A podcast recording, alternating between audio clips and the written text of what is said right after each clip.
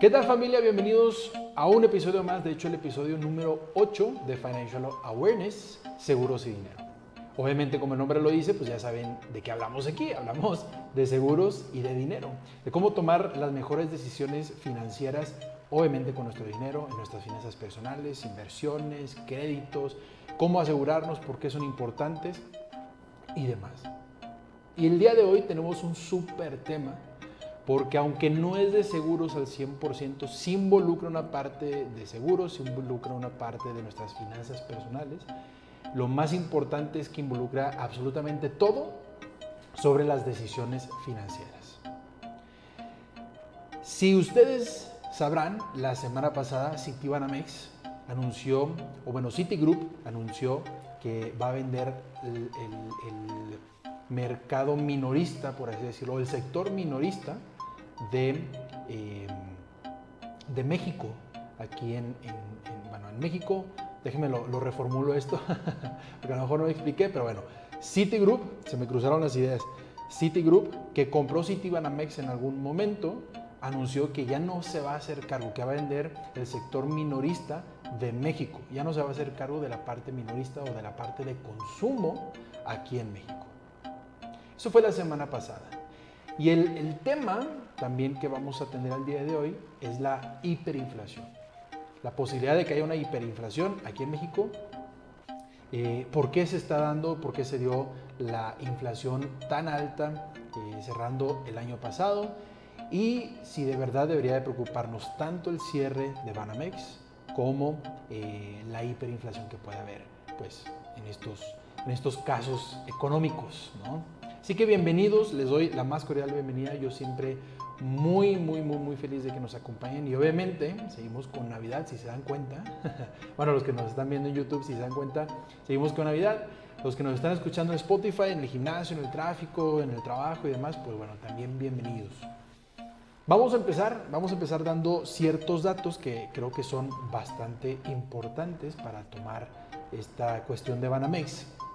Este, con cartas en el asunto y, y, saber si de, verdad, si de verdad debería de preocuparnos o no. Y bueno, primero que nada, ha habido tantos cambios en, en, la economía a nivel mundial que no sabemos qué es lo que va a pasar y no sabemos las decisiones o por qué están tomando las decisiones eh, los bancos, las financieras, las empresas de abrir, de cerrar negocios o de cambiar de giro de negocio inclusive. Banamex en este caso, Citigroup, que compró Banamex en algún momento, es uno de ellos que decide dar un giro un poquito inesperado para todos. Y digo un poquito inesperado porque esto pues ya no los esperábamos, ¿no? O más bien debería decir que deberíamos esperarnos. Deberíamos habernoslo esperado. Si nos gustan las finanzas, eh, pudimos dar, darnos cuenta que Citigroup traía un plan muy agresivo desde el año pasado de empezarse a enfocar en otro negocio que no era el negocio minorista o el negocio de consumo. Primero que nada, ¿qué es un negocio minorista o un negocio de, de consumo? Bueno, pues se divide en dos, ¿no? el minorista y el mayorista, por así decirlo, o el, o el grande. El mercado minorista es aquel que somos todos nosotros, tú, yo, tú que me escuchas, yo, eh, que soy persona física con actividad empresarial, los que son empleados, algunas personas morales que, bueno, son, por así decirlo, pequeñas es el negocio minorista, todo lo que es tarjetas de crédito, eh, créditos personales, eh, créditos inclusive un poco familiares, este, toda la parte de inversiones, pero para, para personas físicas, este, ¿qué más? La parte de las afores también, la parte de los seguros para personas o para este, este mercado de consumo que somos las personas pues, como tú y como yo. Las personas pequeñas que no tienen tanto impacto en la economía. Bueno, individual, porque cuando lo hacemos ya, cuando, cuando lo acumulamos, pues obviamente tenemos un impacto grandísimo en la economía. Y entonces Citigroup decide ya no hacerse, hacerse cargo, ya no prestarle más servicios a nivel Banamex, a nivel nacional, eh, aquí en México, y decide pues cambiar el rumbo, el giro hacia instituciones, hacia corporativos y hacia gobiernos una economía un poco más fuerte que cuesta en, términos de tiempo, de esfuerzo y monetarios, cuesta mucho menos atender este tipo de banca que la banca de consumo. Y te digo, Esto, si nos gustan las finanzas, ya deberíamos de haberlo previsto. ¿Por qué? Aquí estoy viendo en mi computadora que el año pasado, de hecho, déjenme les digo exactamente eh, qué, cuál fue la fecha.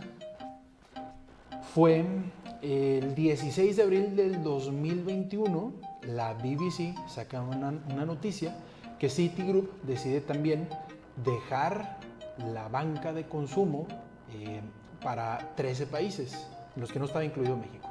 Estos 13 países fueron Australia, Bahrein, China, India, Indonesia, South Korea, Malasia, Filipinas, Polonia, Rusia, Taiwán, Tailandia y Vietnam. Parte asiática, ¿no? más que nada la parte asiática de toda esa, esa región. Si nosotros en el 2021, el 16 de abril 2021, habíamos, hubiéramos visto esta noticia y, y hubiéramos sabido cuál, cuál era el plan de Citigroup en cuanto a cuestiones de, de visualizaciones de los mercados y de los negocios a los que iba a atacar, pues a lo mejor también podemos darnos una idea de que aquí en México y en Latinoamérica inclusive también iba a pasar. Si no me equivoco, también pasó Déjenme nada más ver si por aquí viene, por aquí tenía abierto pues esa noticia, pero creo que también pasó en Brasil que se iba a salir de, las operaciones de consumo. Em, ahorita déjenme les, les, les digo en América, en América, vamos a ponerle y les digo que qué países se está dejando disculpen, lo que pasa es que estoy acá con, con, las, con la computadora para darles toda, toda, toda la, la, información. Pero bueno, ahorita veo, por lo pronto México, México decide salirse y bueno, pues vamos a dar algunos datos de por qué decide salirse. ¿no? Y el 11 de enero 2022, que fue el martes pasado, sale la noticia así tal cual será un reporte de Citi para distribución inmediata, así dice el 11 de enero de 2022. Y dice que Citi anuncia su salida de los negocios de la banca de consumo y banca empresarial de México. ¿Esto para qué? Para avanzar en sus objetivos estratégicos de invertir en negocios alineados con sus principales fortalezas, simplificar sus operaciones y generar valor para los accionistas a largo plazo. Citi mantendrá presencia e inversión significativa en México a través de su negocio de clientes institucionales. Todas las grandes corporaciones, parte del gobierno también, bueno, pues son unas instituciones enormes, ¿no? Que, que, bueno, vamos a darnos una idea de por qué Citibanamex dice, ¿sabes qué? Decido salirme de aquí para entrar o para enfocarme en este otro. Pues imagínate que yo quiero colocar un millón de pesos en el mercado, ¿sí? De, vamos a decir, de crédito, un millón de pesos en crédito en el mercado. Entonces, podemos suponer que lo voy, a, lo voy a hacer a través de tarjetas de crédito. ¿Qué te gusta? Vienen mil personas y a cada uno le tengo que prestar 10 mil pesos, ¿no? Bueno, ¿qué es lo que pasa? Que a mí como, como banco me va a costar esa administración de las mil personas estarles cobrando cada vez, cada vez, cada vez, cada vez. En su tarjeta de crédito que vamos a decir en 12 meses, pues van a ser pues mil personas por 12, 12 mil veces que le voy a tener que cobrar. ¿no? Va a ser un millón de pesos. Cuando tengo la oportunidad de hacerlo institucionalmente, y entonces va a venir una institución, un gobierno, un corporativo, y yo le voy a poder prestar mil millones de dólares o un millón de dólares a uno solo y solamente voy a tener que administrar uno solo. Y es ahí donde nos damos cuenta que obviamente les va a salir más fácil y más económico administrar un solo negocio, un solo cliente que administrar a estas 10 mil, a estas, cuando dijimos sí, 10 mil personas, mil personas, perdón. Entonces, es así más o menos como, como, como vemos que Citi se está enfocando a los nuevos negocios y es importante entenderlo. ¿Por qué? Porque, bueno, yo como cuentaviente, donde tengo mi Afore, donde tengo mi, eh, cuenta de ahorro, donde tengo mi tarjeta de débito, mi tarjeta de crédito, mi crédito, personal, mi crédito hipotecario inclusive, ¿debería de preocuparme? Bueno, pues para eso estamos aquí, ¿no? Y vamos a hablarlo un poquito más adelante. Eh, pero bueno, inclusive vamos a dar más, más, em, más datos de este mismo reporte en donde dice, eh, bueno, pues que se va a permitir asignar recursos a oportunidades alineadas a las fortalezas de Citi. De hecho, dice, las salidas anunciadas de los negocios de banca de consumo en México, Asia y Europa están alineados con el reposicionamiento de la banca de consumo de Citi hacia centros Global Wealth. El fortalecimiento de su presencia en los negocios de pagos y créditos y banca minorista en los Estados Unidos. ¿Qué es lo que están haciendo? Bueno, pues están trasladando o están dejando de, prestarle mucha atención a la banca de consumo, por ejemplo, de México, de Asia y de Europa, y lo van a trasladar a la parte de Estados Unidos. Porque recordemos que Estados Unidos pues, es una, una economía de flujo, necesita mucho flujo, necesita mucho, mucho, mucho, mucho movimiento y cómo funciona la economía de Estados Unidos bajo deuda.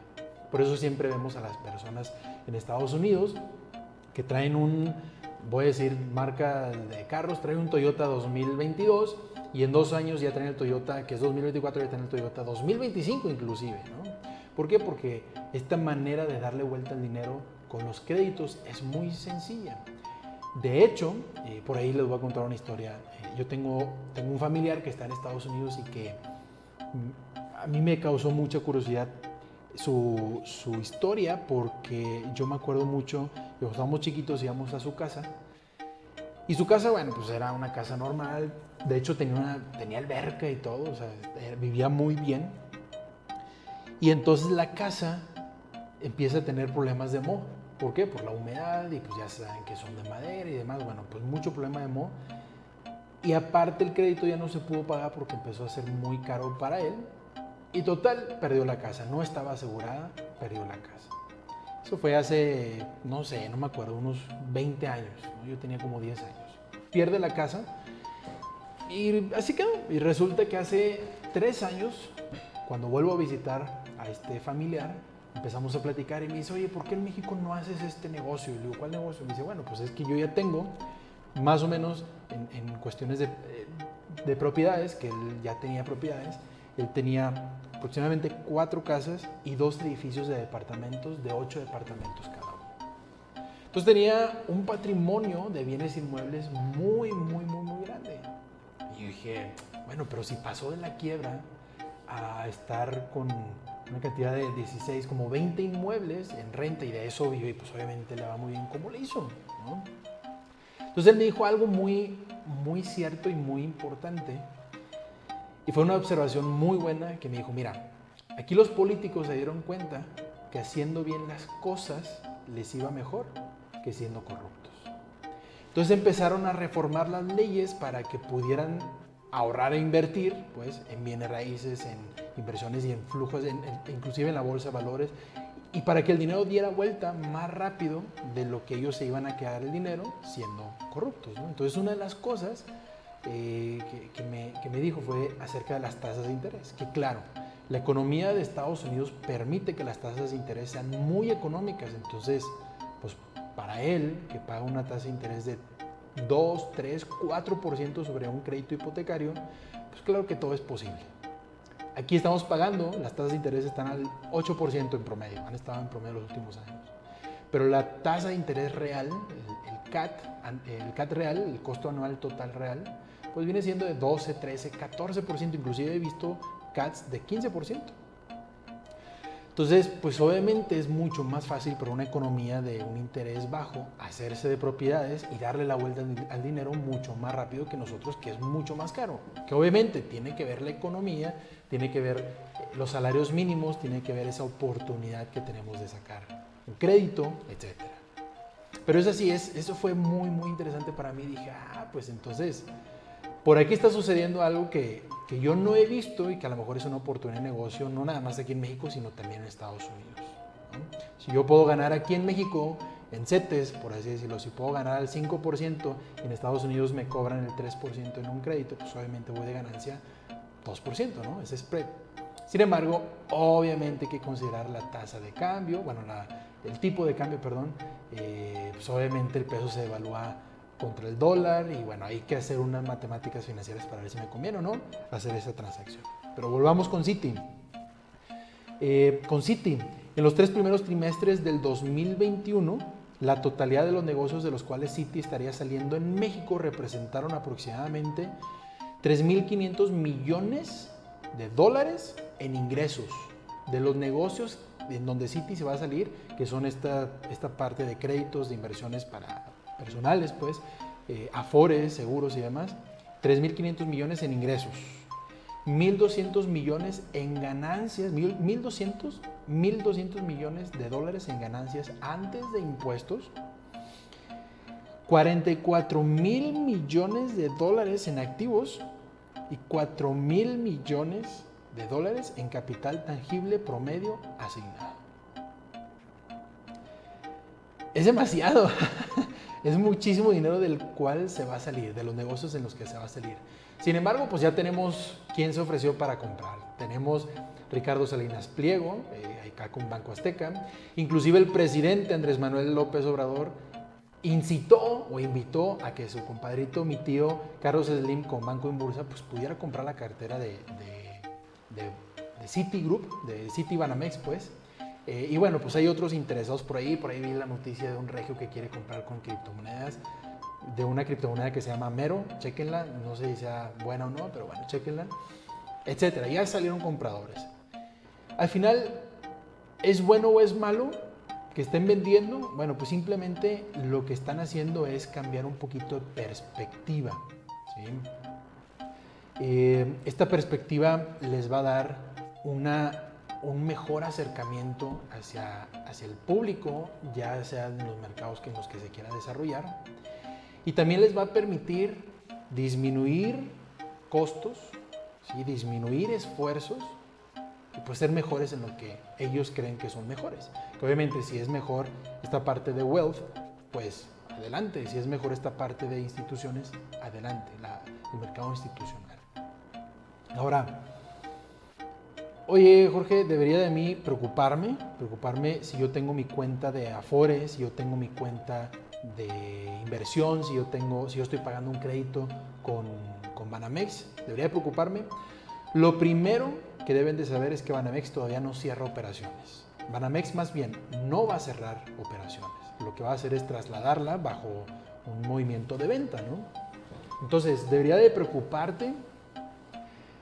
También dentro de lo primero es que debes saber que no debes de dejar de pagar si tienes un crédito con ellos. ¿no? no debes de dejar de pagar un crédito con Banamex porque sigue siendo un banco y no cierra operaciones simplemente se está trasladando. Está, es como yo decir, ¿sabes qué? Yo tengo una casa donde me están rentando, la voy a vender. ¿Debería de preocuparse el rentero? Pues no. Simplemente voy a vender mi casa.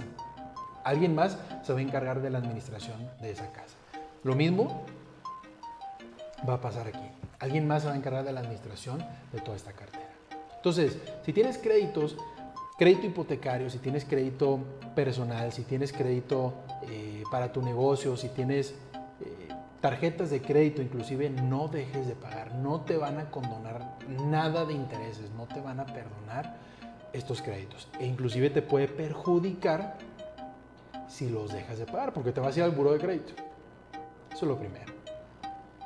Lo segundo, la parte de las inversiones. ¿Qué pasa si tengo inversión? Primero que nada, la cuenta de ahorro, las inversiones y las afores, que también es una cuenta de ahorro con, con inversión eh, inmersa. Si tú tienes una cuenta de ahorro con Banamex, si tú tienes una cuenta eh, de banco, si tienes, eh, bueno, de débito, pues, una inversión o tu afore, no te preocupes. No va a pasar absolutamente ningún cambio y tu dinero no está en riesgo. No es, no es el mismo no es la misma situación que pasó con Banco Ahorro FAMSA. Banco Ahorro FAMSA quebró. Citibanamex simplemente va a hacer un cambio de administración, por así decirlo. Va a vender el negocio, no está quebrando. Obviamente, tú tienes la oportunidad de cambiarte y lo más probable, hay una alta probabilidad que mucha gente se cambie. Se cambie de Afores, se cambie de cuenta de banco a una que le haga sentir un poquito más cómoda, ¿sí? más segura, pues es completamente normal. Y de hecho Banamex pues, no, se puede, no se puede interponer en ese, en ese movimiento que tú quisieras hacer. Entonces no te preocupes, tu crédito hipotecario lo tienes que seguir pagando, tus créditos con todo Banamex lo tienes que seguir pagando y tus inversiones y ahorros van a estar bien, no van a sufrir ningún cambio, no van a decir te vamos a dejar de pagar. Y esto también, ¿por qué? Porque la Comisión Nacional Bancaria de Valores la Conducef y el IPAP, que es el Instituto de Protección al Ahorro Bancario, están muy sobre de ellos. Acuérdate que la Comisión Nacional Bancaria de Valores que les pide a los, em, a los bancos, más bien que regula a los bancos, que les pide a los bancos eh, respetar las normas y todo esto,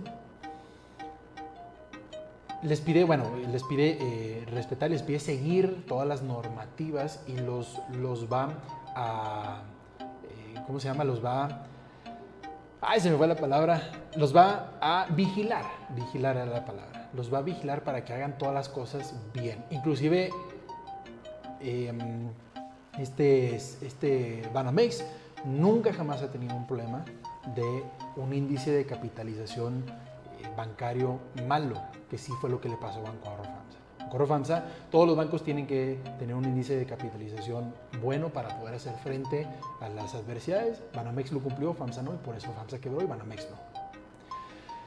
Bueno, esa es la Comisión Nacional Bancaria de Valores. La CONDUCEF es la de la protección a los usuarios de los servicios financieros y ellos son los que están ahí intermediando, están llevando las quejas y todo eso, que de hecho eh, CONDUCEF dice que Banamex es el más eficiente en resolver las quejas eh, de, los, de los usuarios. Y por último está el IPAP.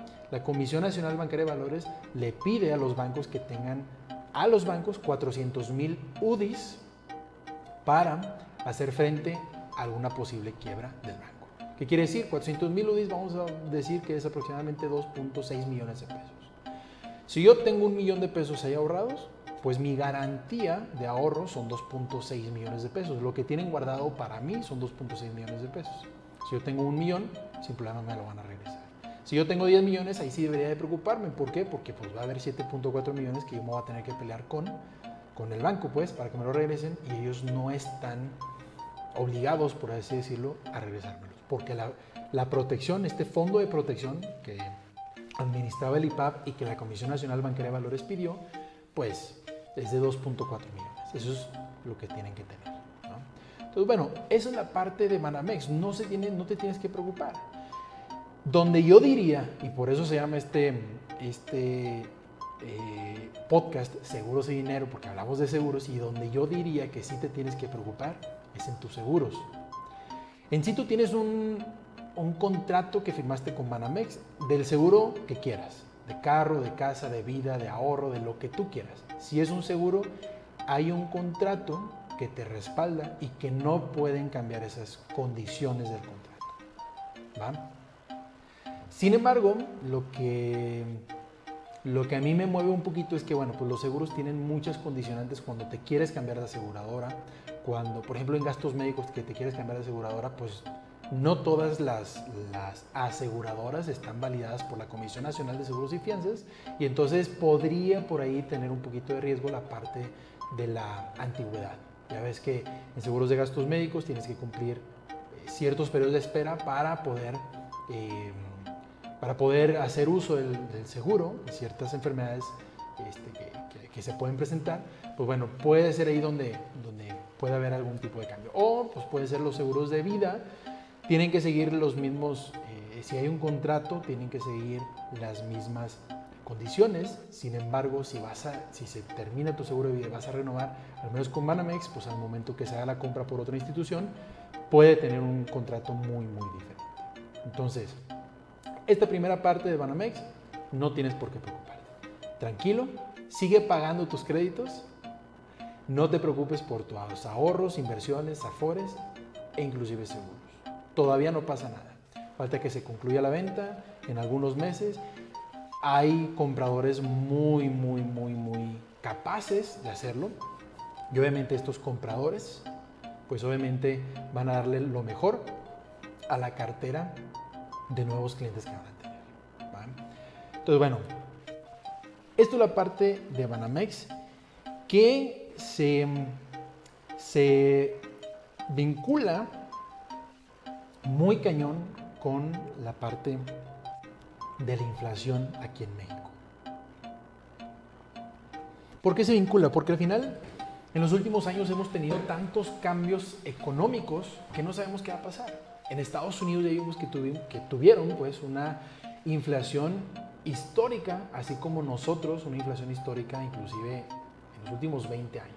Bueno, pues ha habido inflaciones mucho más por encima del nivel del que tuvimos cerrando el 2021. Ha habido inflaciones mucho más altas, pero fue histórica en los últimos 20 años. Nunca habíamos tenido una inflación de este, de este tipo. Pero para empezar, vamos a hablar de la hiperinflación. Bueno, primero que nada, vamos a hablar de la inflación. ¿Qué es la inflación? La inflación, acuérdate que es ese aumento de precios en los bienes y servicios en una economía. Prácticamente todo está más caro cada, cada año. Si yo gano 100 pesos y me puedo comprar 5 refrescos, el siguiente año yo voy a seguir ganando 100 pesos y estos 5 refrescos ya no van a valer los 20 pesos cada uno. Van a valer 21, por así decirlo. Y entonces, aunque suba un peso, pues ya no me puedo comprar 5, ya me puedo comprar 4. Me va a sobrar dinero, pero me puedo comprar menos cosas con el mismo dinero que estoy ganando. Eso es lo peligroso de la inflación. Que al final, aunque sube el salario mínimo, salario mínimo pues es para los que les beneficia los que ganan el salario mínimo, pero tú que me estás escuchando y que eres, que eres empleado, que eres emprendedor, que eres empresario, que no ganamos el salario mínimo, pues a nosotros sí nos está afectando. ¿Por qué? Porque los bienes y servicios cada vez cuestan más y nosotros, pues no, nuestro salario no incrementa con el salario mínimo. Si incrementan, por ejemplo, creo que fue de 20% aproximadamente el incremento del salario mínimo, pues a nosotros no nos incrementó el 20% los salarios o los ingresos. A lo mejor te dijeron que iba a incrementar un 5%, un 4%. A mí una vez me incrementaron 1% por efecto de la inflación. Yo dije, ay, por favor. Pero bueno, es otra historia. Entonces esa es la inflación. Ahora, ¿qué es la hiperinflación? Ah, bueno, dato importante es que, bueno, voy a explicarlo con, con esta parte de hiperinflación. ¿Qué es la hiperinflación? Y un dato importante inflación es que el Banco de México tiene eh, una meta objetivo de, de 3% en la inflación. Siempre va a haber un incremento y es bueno que haya un incremento en los precios. Es bueno que haya una inflación. Y la meta del Banco de México es 3%, con unos parámetros de 2 al 4. Por ahí tiene que estar variando la inflación. Cuando se sale de estos parámetros, pues puede ser una deflación o puede ser una hiperinflación.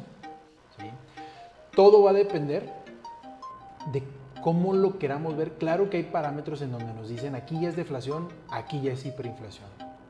Inclusive aquí ya es una estanflación, que es eh, un estancamiento de la economía con una continua inflación. ¿Hay parámetros? Sí, sin embargo va a depender mucho de cada quien, pues cómo le, le afecten estos parámetros, porque a lo que me dedico yo no es lo mismo a lo que se dedica el de la frutería. Las frutas, como ustedes saben, el limón ahorita está carísimo, el aguacate estuvo carísimo, sigue estando carísimo, el tomate también.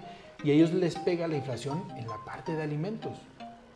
A mí, por ejemplo, me pega mucho la inflación hospitalaria. Cuando los, los medicamentos se hacen mucho más caros, las consultas, los tratamientos y demás. A mí me pega, ¿por qué? Porque yo manejo seguros de gastos médicos. A mí me afecta que haya mucha siniestralidad, que inclusive ya ni es inflación, sino por la siniestralidad hay un aumento de precios en mis productos. Entonces, la hiperinflación, yo puse un post en donde decía que la hiperinflación es más del 10%, es tener una inflación mayor al 10%. Y así lo veo yo porque al final una inflación del 7% como la que tuvimos, como la que cerramos en el 2021, pues yo no lo veo todavía como hiperinflación. Es una inflación muy alta, que se sale de los parámetros, sí, pero creo que todavía no es una hiperinflación. Yo sé que muchos van a decir, no, pues sabes que estás en lo incorrecto. Economistas van a decir, no, estás en lo incorrecto y totalmente lo respeto y a lo mejor sí estoy en lo incorrecto porque yo no soy economista. Sin embargo, creo que una hiperinflación es arriba del 10% y una deflación sí es abajo del 0%. Algunos dicen que una deflación es abajo del, parámetro del 2% y sí, totalmente es una, para mí es una inflación baja.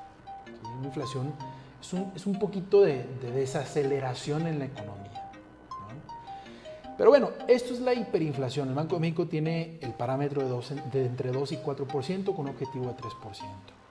¿Cómo se ve la inflación para el 2022? Eso es una, una un muy buen dato y les voy a pasar lo que dice Banamex, que tiene un reporte que sacó el 6 de enero de 2022 en donde dice que los bancos centrales continúan alertas por la alta inflación. Porque esto no es un, no es un efecto que se dé solamente en México, es un efecto mundial. Entonces dicen que em, eh, por aquí vi mercados asimilan a una Fed más restrictiva. Las bolsas internacionales continúan ajustándose a la posibilidad de que la Fed retire el estímulo monetario antes de lo anticipado. Así, el Dow, el Dow Jones, que es un índice de Estados Unidos, eh, cayó 0.47% tan, y tanto el, el S&P 500 como el Nasdaq cayeron 0.01%. En el mercado de bonos, el rendimiento del bono del Tesoro a 10 años llegó a 1.75, su máximo desde marzo del año pasado, mientras que el de 2 años aumentó a 0.87, su máximo desde que empezó la pandemia. Ojo, si nos damos cuenta, Estados Unidos generalmente siempre ha tenido intereses en cuanto a inversiones muy pegados al cero, porque es una economía que le interesa que no esté guardado su dinero en inversiones aquí lo que dice de los bonos, no queremos que lo guardes en bonos a 20 años, a 10 años, a 3 años. Queremos que se inyecte en la economía para que siga habiendo más dinero y más desarrollo. Lo que sucedió el año pasado y los años anteriores, pues con la pandemia, es que la Fed, pues, o el Banco Central de Estados Unidos dice, oye, pues sabes que porque nos está cargando la fregada, le vamos a inyectar dinero a la economía.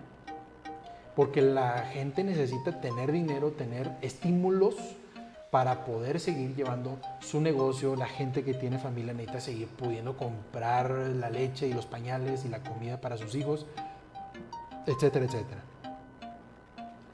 Cuando sucede esto, cuando el gobierno decide inyectar dinero a la economía de las reservas que tiene, pues es cuando tenemos una inflación en la economía y cuando tenemos una hiperinflación. Y en México pasó exactamente lo mismo. ¿Por qué se da esta hiperinflación? Porque la gente tiene más dinero para gastar prácticamente. ¿Qué es lo que pasa? Si yo gano 20 mil pesos un día y no me alcanza y luego me dicen, ah, te vamos a dar 100 mil pesos, vamos a suponer que yo necesitaba 30, pero me dan 100 mil pesos, pues yo voy a ir a gastar los 100 mil pesos en lo que quieras, pero lo voy a gastar. Entonces, obviamente, ¿a qué le voy a estar tirando? A cosas mucho más caras. ¿no? ¿Qué es lo que pasa cuando la gente tiene más dinero? Todo se encarece. ¿Por qué? Porque también a los empleadores a los patrones les cuesta más pagar estos, estos incrementos. No nada más, obviamente está el efecto de la inyección de dinero del gobierno, pero también si hay un incremento de los salarios mínimos, pues a mí como empresa me cuesta más pagarte el 20% adicional que me están subiendo y entonces pues yo voy a incrementar mi precio. El precio, ¿a quién? Lo voy a incrementar y a quién se traslada? Pues al consumidor final, a ti y a mí. Eso es lo que sucede. Y entonces, Banamex dice, nuestra perspectiva, bueno, estimamos que el consumo privado se ha incrementado 0.6% mensual en octubre, bueno, esto, etcétera. Inversión fija bruta, estimamos que la inversión se haya contraído 0.4% mensual en octubre. Y dice, bueno, esto es lo que me interesa, pronósticos macroeconómicos. Nos dan casos del COVID. Pero luego nos ponen ciertas tablitas en donde nos dice la inflación general que hubo desde septiembre de 2020 hasta la que están, la que están percibiendo en diciembre de 2022, la perspectiva en el 2022. Septiembre de 2020, la inflación general en variación anual, bueno, la inflación general anual fue de 4.01. En, en diciembre de 2021 fue de 7.41%, 3% más, 3.4% más. Fue bastante, fue lo de una, un año completo. ¿Se acuerdan que yo les decía que estaba entre el 2 y el 4%? Pues en septiembre sí se cumplía. Inclusive en diciembre de 2020 cerramos con 3.15%. ¿Cómo, se está, ¿Cómo es la perspectiva para diciembre de 2022? 4.58%. Están, tiene una perspectiva que, que es buena, al final es buena porque está tratando de volver otra vez al parámetro. No se está metiendo el parámetro, no, pero es buena. ¿Por qué? Porque pues ya no es el 7%, 7.41 que con el que cerramos el año pasado. Y bueno, nos dicen algo, algo muy importante que también a ustedes les, va a servir mucho en, este, em, en esta decisión, esta toma de decisiones financieras, es la parte de las UDIs y el peso. Ahí va, aquí voy con esto.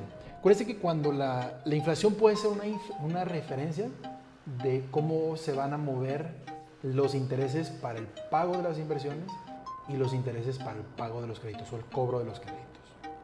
Cuando tenemos una inflación alta, las inversiones tratan de subir, pues tratando de igualar esas, esas, em, pues esa inflación, ¿no?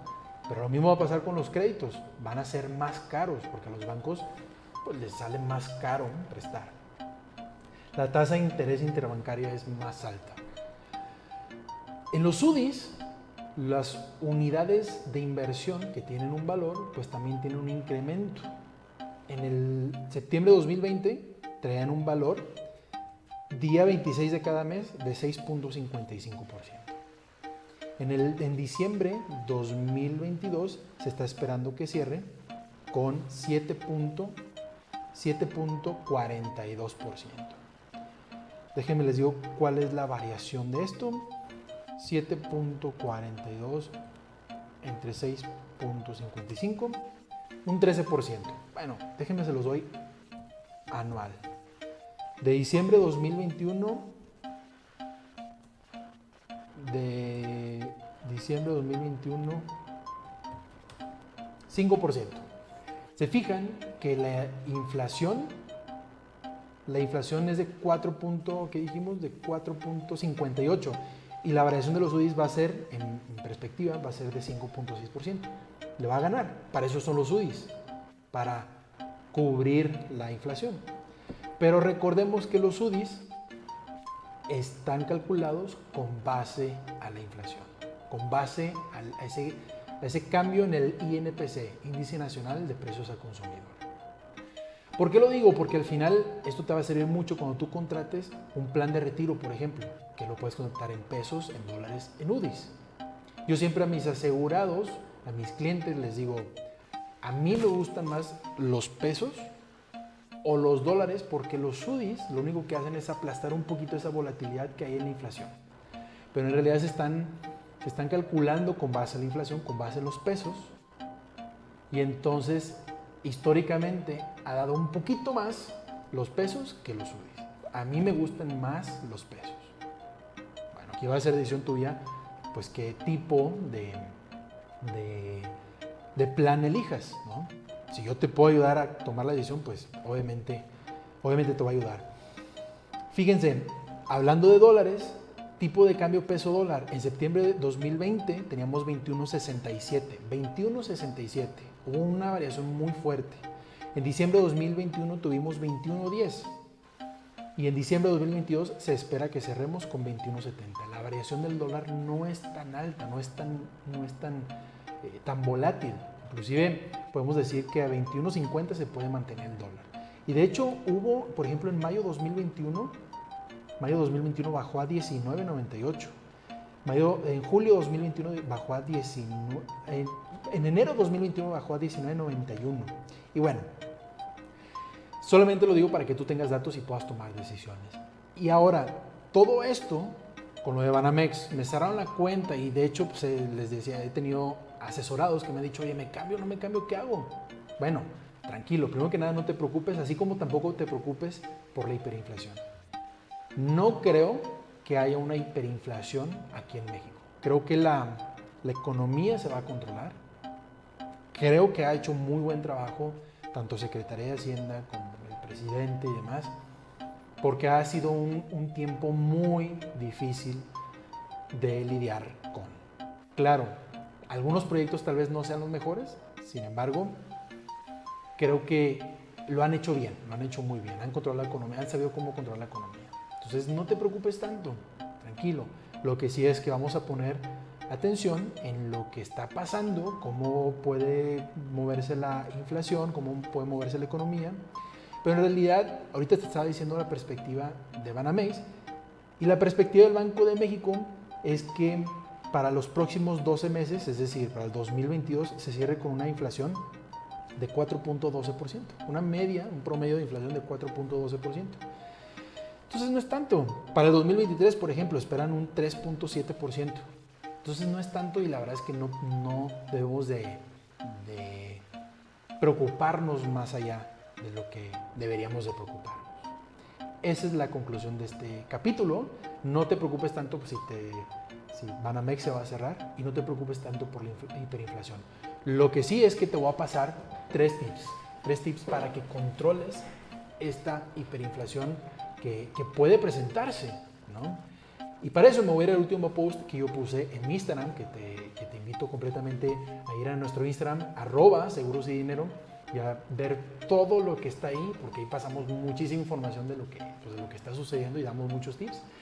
Y no, no fue mi último, perdón, fue hace, bueno, no me hace, hace algunos días, ahí yo mismo les puse, a ver, ¿tienes miedo, ¿tienes miedo a la hiperinflación? No, no deberías de tener miedo si tienes esto en tu presupuesto. Son tres tips.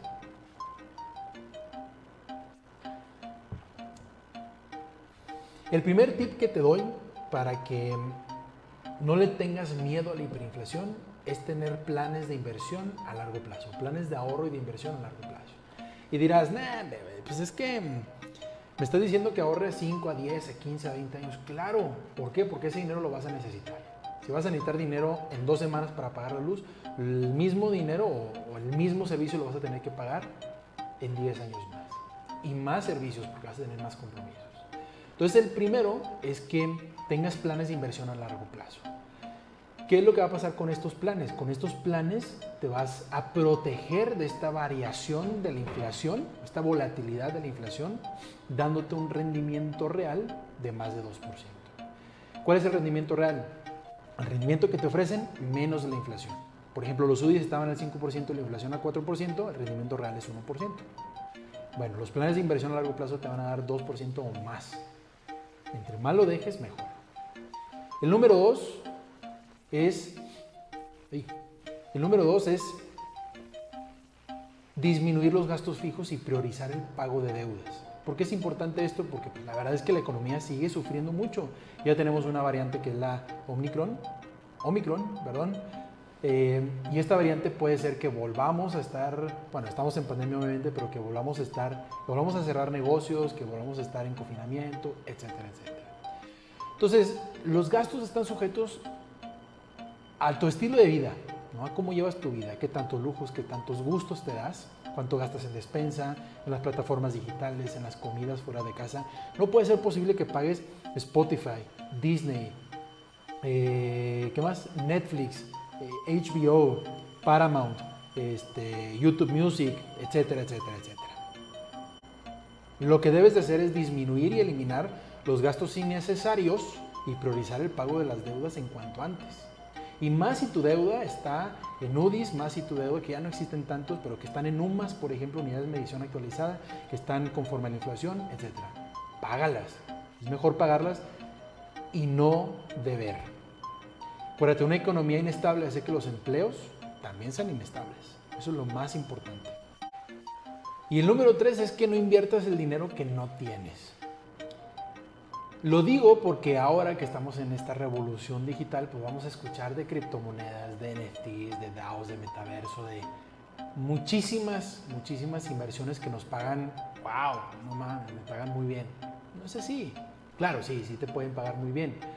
Sin embargo, no puedes invertir el dinero que necesitas. No puedes invertir el dinero ni siquiera que no tienes. Para esto, lo que te quiero hacer ver es que no puedes descuidar tus gastos fijos, tus necesidades. Por ejemplo, los seguros, los servicios, tus deudas, tus créditos, el seguro de tu carro, el de gastos médicos, el fondo de emergencias para poder irme a atender si me duele la garganta, etc. No dejes de ahorrar y de invertir en estos fondos y en esto importante en lugar de irte a comprar criptomonedas, que son muy, muy, muy volátiles, que tienen mucho riesgo. Ten cuidado con eso. No inviertas por emoción. Y bueno, estas fueron las perspectivas tanto de Banamex, tanto de la hiperinflación. Espero que te hayan ayudado y ya sabes que aquí en Financial Awareness Seguros de Dinero vamos a dar muchísima más información para que tú puedas tomar mejores decisiones con tu dinero.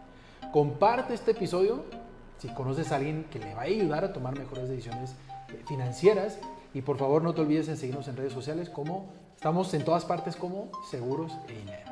Me dio mucho gusto estar contigo, yo soy Jorge Post y nos vemos a la próxima.